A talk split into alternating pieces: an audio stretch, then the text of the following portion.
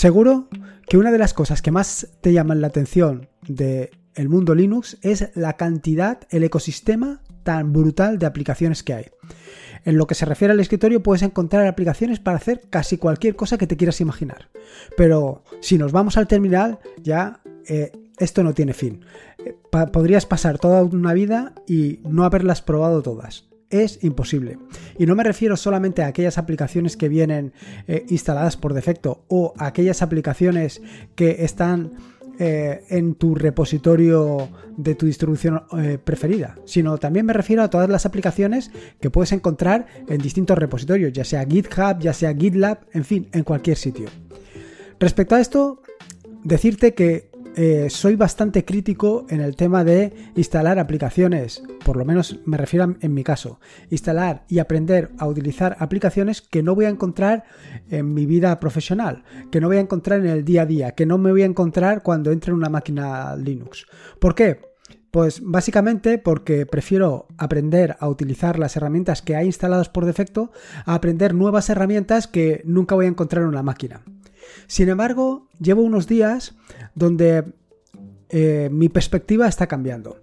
Porque al fin y al cabo, también le dedico mucha parte de tiempo al trabajo que hago en, para tareao.es, para este sitio. Y claro, cuanto mejor lo haga, mm, cuanto menos tiempo invierta en hacer determinadas cosas, pues mejor para todos. Más puedo hacer o más puedo invertir en otro. En fin, que se trata también de ser más productivo.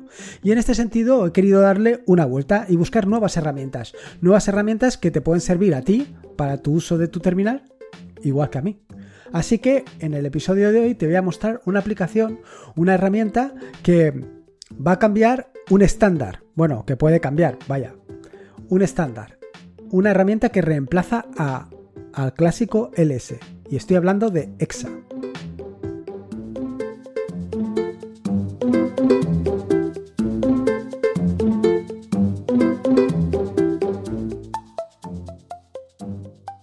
Soy Lorenzo y esto es Atarea.es. Este es el episodio número 207, un podcast sobre Linux, Ubuntu, Android y Open Source.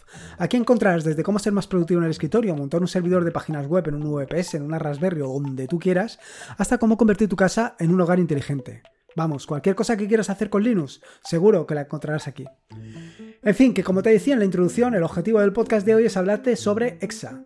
Y te preguntarás, ¿qué es esto de EXA? Bueno, pues EXA es una aplicación, una herramienta que puedes utilizar en el terminal y que es, digamos, el reemplazo moderno del DLS. Un reemplazo de una aplicación, o sea, un reemplazo implementado en Rust, que probablemente estés escuchando pues últimamente bastante a menudo. ¿Y por qué buscar una herramienta que reemplace LS? Bueno, a ver, el problema, como te he dicho en la introducción, de utilizar EXA es si vas a trabajar con otros, con otros terminales, con otras máquinas donde no esté EXA. Entonces, mi recomendación es que le saques el máximo partido a LS. Pero si solamente lo vas a utilizar en tu equipo o eres consciente de que en tu equipo está y no lo vas a encontrar en otros sitios, pues EXA te da ventajas respecto a las posibilidades que te da Em, LS. Y vale la pena que lo conozcas. Al final, una de las cosas que em, yo he hecho en falta y que creo que he comentado en la introducción es la posibilidad o es la evolución. La evolución de todas las herramientas que utilizo o que utilizas tú también habitualmente. ¿Y por qué? Pues porque con el paso del tiempo eh, va evolucionando todo y sin embargo, por ejemplo, herramientas como LS, pues yo noto que eh, se han quedado como estancadas en el tiempo, ancladas en el pasado. Sin embargo, EXA viene a adaptarse un poco a esto, a integrarse no solamente con las nuevas características o con las nuevas exigencias de los usuarios, sino a dar más posibilidades que LS hasta el momento pues probablemente no te hayan dado. Pero bueno, como te digo, no tienes que perder el foco. Eh, al final, EXA lo vas a encontrar en tu equipo y a lo mejor en algún equipo más, mientras que LS es un estándar, es un referente en el mercado. Con lo cual, ahí lo tienes que tener muy claro. ¿Y qué características o qué ventajas te ofrece EXA frente a LS? Bueno, las características eh, son varias y son bastante interesantes. La primera de ellas es el tema de los colores. Y es que EXA te viene por defecto con una cantidad de colores brutales. Te permite eh, aprovechar pues los terminales de 256 colores y de un solo vistazo te permite saber si un archivo es un ejecutable, es un directorio o es cualquier otra cosa. Em, evidentemente me vas a decir, bueno, esto también se puede hacer con LS, utilizando LS Colors. Pero lo cierto es que para conseguir eh, la cantidad de colores, la cantidad de matices que te ofrece EXA, pues vas a tener que trabajar mucho en LS Colors, mientras que en EXA viene definido por defecto. Otra característica que me ha gustado mucho de EXA es que te ofrece la posibilidad de distinguir eh, diferentes tipos de archivos, recuerda que en Linux son todos archivos, em, con un carácter. ¿A qué me refiero con esto? Pues al simple hecho de que el nombre de un archivo le añade un carácter al final. Dependiendo del tipo de archivo que sea, este carácter del final será distinto. Por ejemplo, en el caso de un directorio, lo que va a añadir es una barra, una barra inclinada. En el caso de, por ejemplo, un ejecutable, lo que te va a añadir es un asterisco. En el caso de un enlace, pues ya te puedes imaginar, una arroba. Y así sucesivamente. ¿Y cómo puedes eh, ver esto? Bueno, para ver esto tienes que utilizar la opción menos menos classify. Porque una de las características que tiene EXA, como ya te puedes imaginar, del resto de aplicaciones y herramientas que normalmente utilizas en el terminal, es que para eh, poner em, la opción larga utilizas el menos menos, mientras que para utilizar la opción abreviada simplemente utilizas el menos con el primer carácter de la opción que quieres seleccionar. En fin, que el tema de los colores es una cosa que tienes que tener bastante eh, en cuenta. Yo, lo, cierto es que normalmente no le presto atención a todo esto de los colores hasta que, como te dije en algún episodio anterior, he empezado a utilizar otro tipo de fondos de, de de colores, de fondos de terminal, de todo este tipo de cosas, más que nada para mejorar y tener la vista más descansada. Por ejemplo, creo que conté en el episodio, en un episodio reciente, que actualmente estoy utilizando el tema de colores Groupbox. Y la verdad es que eh, noto que se me cansa menos la vista. Pero bueno, esto a lo mejor son mm, sugestiones o, o ideas que uno tiene. Otra de las características muy interesantes que tiene esta herramienta EXA, el sustituto, como te digo, de LS, es la posibilidad de tener una vista de rejilla. Esto de la vista de rejilla es que te muestra em, varias columnas con em, los archivos que lista. Para, tener esta vista tienes que utilizar la opción menos menos grid. Recuerda que todo esto te lo voy a dejar en las notas del podcast para que no, estés ahora obsesionado con todo esto. Simplemente te cuento todas las posibilidades que tiene para que sepas las posibilidades. Otra cosa que te puedes preguntar, vale, pero ¿y cuántas columnas muestra? Bueno, pues las columnas las puedes definir en función de la variable de entorno columns eh, poniendo pues igual a 80, igual a 120 o igual a lo que utilices. Recuerda que recientemente Linux Torvald decidió cambiar eh, en el formato de programación que utilizan habitualmente de una columna de 80 a 120 o a más por el tema del espacio que se ocupa porque al fin ya ahora cada vez tenemos las pantallas más grandes y esto a lo mejor ha tenido que tener un poco de sentido. Bueno, como te digo, no solamente te permite mostrarlo en rejilla, es decir, en varias columnas, sino que además te permite mostrar el orden en el que tú quieres. Una opción que tiene muy interesante y que también tiene el LS es la opción de que te muestre una sola columna. Esto pues normalmente lo vas a utilizar seguro para el tema de tus scripts, para poder sacarles todo el partido posible. Por supuesto, y como no podía ser menos, eh, tienes también la opción de mostrar una vista detallada o vista larga. Esto, como ya te puedes imaginar, va a ser con la opción menos menos long.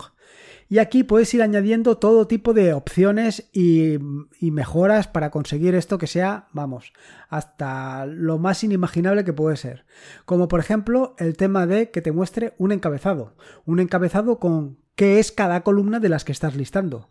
En el caso de la vista larga porque claro, empieza aquello con los permisos, el tamaño, los usuarios, si además quieres añadir al grupo ya no sabes si es el usuario o el grupo, pero no solamente esto, sino que también puedes elegir que, las fechas que quieres em, mostrar, las fechas que son modificadas, cuando se accedió por última vez, cuando se cambió la meta información, cuando fue creado, todo esto lo puedes mostrar. Al final vas a necesitar varias pantallas para mostrar toda la información que tiene a tu disposición EXA. Pero no solamente esto, sino que además puedes definir el formato de fecha que quieres. Por ejemplo, si quieres el formato de tipo ISO, pues lo eliges. Y si quieres otro tipo de formato también.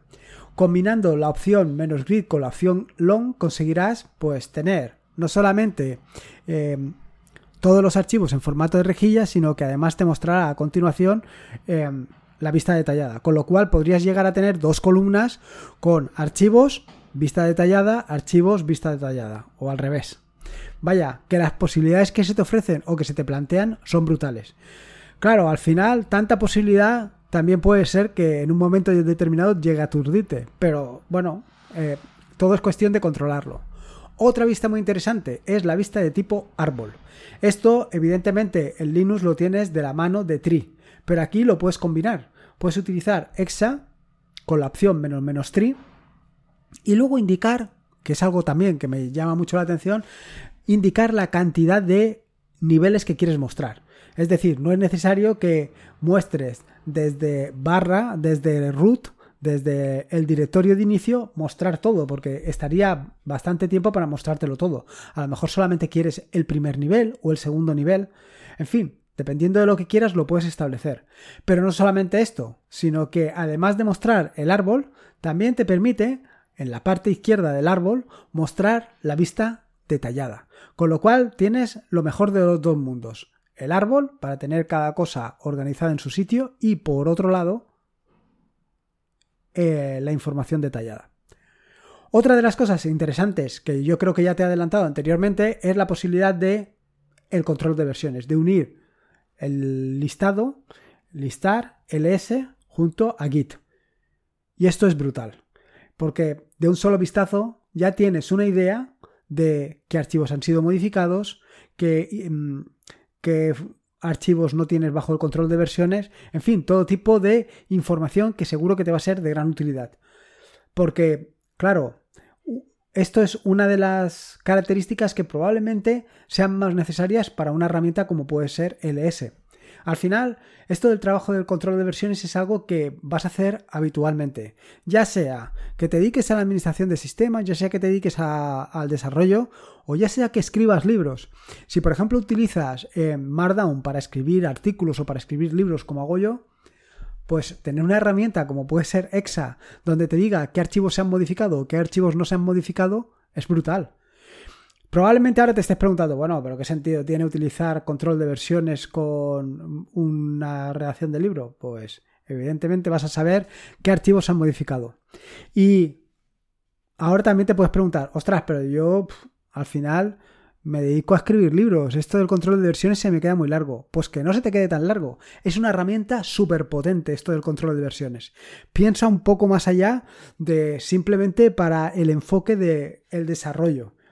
Yo creo que, vaya, desde que conocí Git, bueno, desde que conocí el control de versiones realmente, porque empecé bastante antes con esto que con Git, eh, la verdad es que me enamoré muchísimo. Me enamoré muchísimo por, por todo esto, porque te da todas estas posibilidades que de otra manera, pues no las tienes.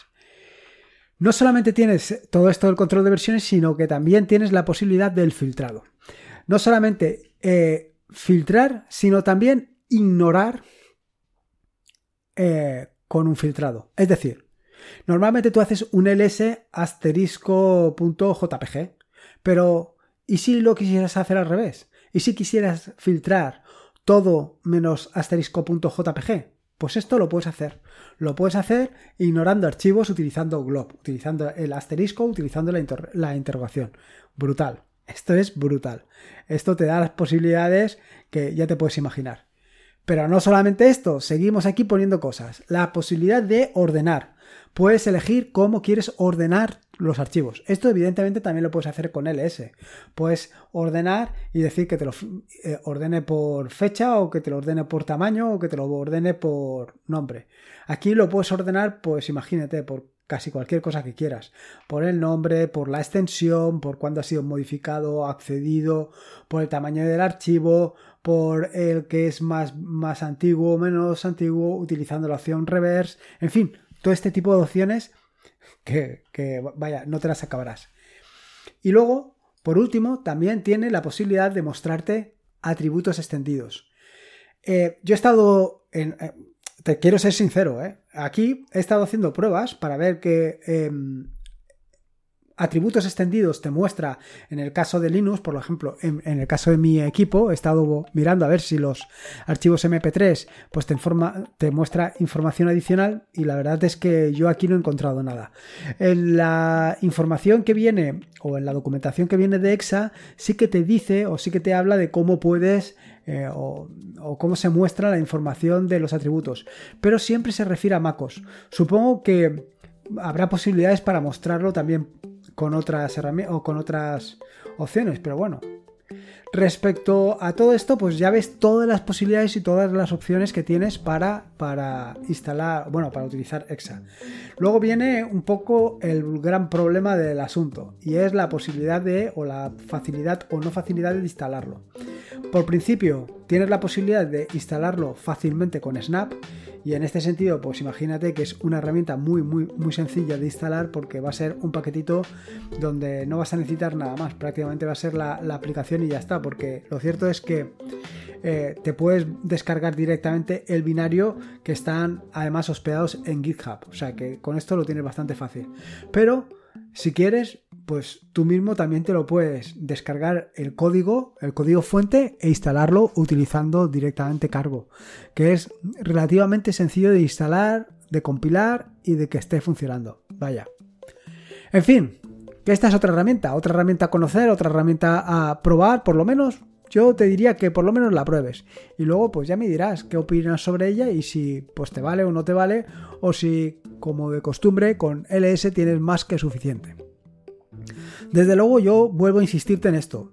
Antes de aprender nuevas herramientas, antes de em, embarcarme en utilizar herramientas que no voy a encontrar en otras en otras máquinas, prefiero sinceramente conocer a fondo cada una de las herramientas que utilizo a menudo. Pues aprender a utilizar LS a fondo, aprender a utilizar grep o aprender a utilizar pgrep o en fin, todo, todo ese ecosistema brutal de aplicaciones y de herramientas que tienes a tu disposición en el terminal. ¿Por qué? Pues básicamente por lo que ya te he dicho en la introducción y que creo que te he repetido en varias ocasiones. Por los problemas que te puedes encontrar cuando llegues a una máquina y no encuentres esa herramienta que has hecho para ti indispensable. Pero bueno, esto es ah, como aquel. Para gustos, los colores. En fin, espero que te haya gustado el episodio del podcast de hoy. Espero que pruebes Exa y que me digas a ver qué te ha parecido. Y poco más. Eh, recordarte que este es un podcast de la red de podcast de sospechosos habituales, que te puedes suscribir a esta maravillosa y fantástica red de podcast en fitpress.me barra sospechosos habituales. Y como te digo siempre, recordarte que la vida son dos días y uno ha pasado, así que disfruta como si no hubiera mañana y si puede ser con Linux, y en este caso con Exa, mejor que mejor.